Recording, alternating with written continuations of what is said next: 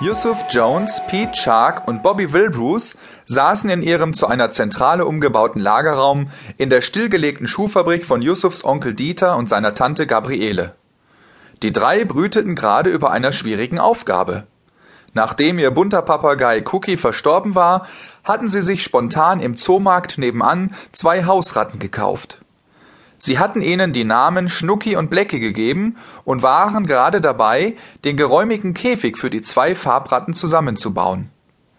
Yusuf fiel gerade der Schraubendreher aus der Hand, während Pete und Bobby den Käfig boden und die Gitter zusammenhielten. Mit einem leisen Fluchen bückte sich Yusuf nach dem Schraubendreher, der unter den Computertisch des ersten Schnüfflers gefallen war. Leider war Yusuf zu tief in die Hocke gegangen. Mit einem lauten Krachen riss die Naht von Yusufs Markenjeans und der erste Schnüffler gab den Blick auf einen Teil seines Hinterteils frei. Pete und Bobby brachen in lautes Gelächter aus, wobei sich Pete, eigentlich der ungeschicktere von den dreien, Limonade über sein neues Lasertracks-T-Shirt schüttete. Bobby reichte Pete ein altes Handtuch, mit dem sich der Schaden auf ein Minimum begrenzen ließ. Nachdem sich die drei wieder beruhigten und sich Yusuf seine alte Jogginghose übergezogen hatte, gelang es ihnen endlich, den im Internet ersteigerten Rattenkäfig zusammenzusetzen. Jetzt füllten sie noch schnell das Tierstreu aus Sägemehl in den Käfig und richteten den zwei Ratten den Käfig mit Baumrinden und einem Holzhäuschen ein. Bobby schüttete die lebenden Mehlwürmer in den Futternapf der Ratten, die sich sofort darauf stürzten. Der Zoofachverkäufer hatte ausdrücklich Lebendfutter empfohlen, um die Ratten bei guter Gesundheit zu halten. Als die drei gerade eine Runde mit ihrer Playkiste 5 spielen wollten, klingelte das Telefon. Alle drei setzten ihre Bluetooth-Headsets auf und Yusuf nahm das Gespräch wie immer als erster entgegen. Er drückte auf den Knopf an seinem Ohr und begrüßte den Anrufer mit seinem Standardspruch.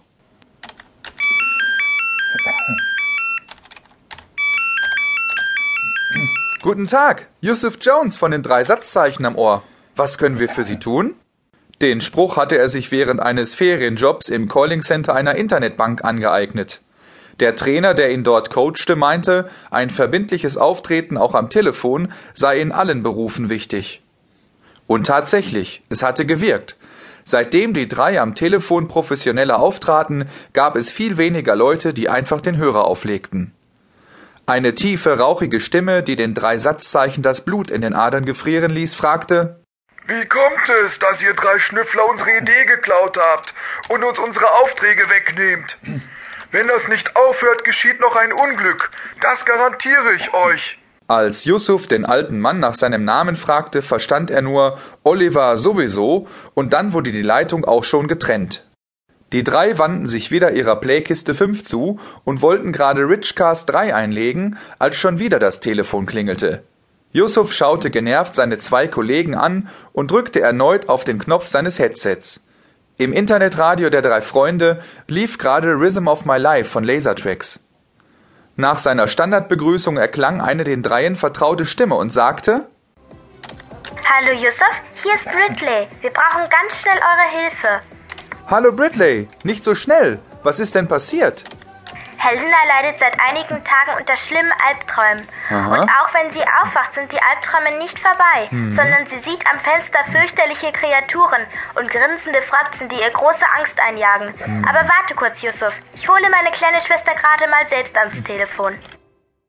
Yusuf schaute seine zwei Kollegen, die das Gespräch jetzt durch den Lautsprecher des PCs mitverfolgten, fragend und ein wenig besorgt an waren sie doch seit einigen Jahren mit den beiden Mädchen gut befreundet.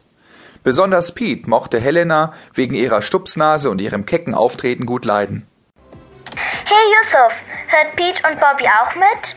Ja, sie sind über den PC zugeschaltet. Also Helena, dann erzähl mal, was los ist.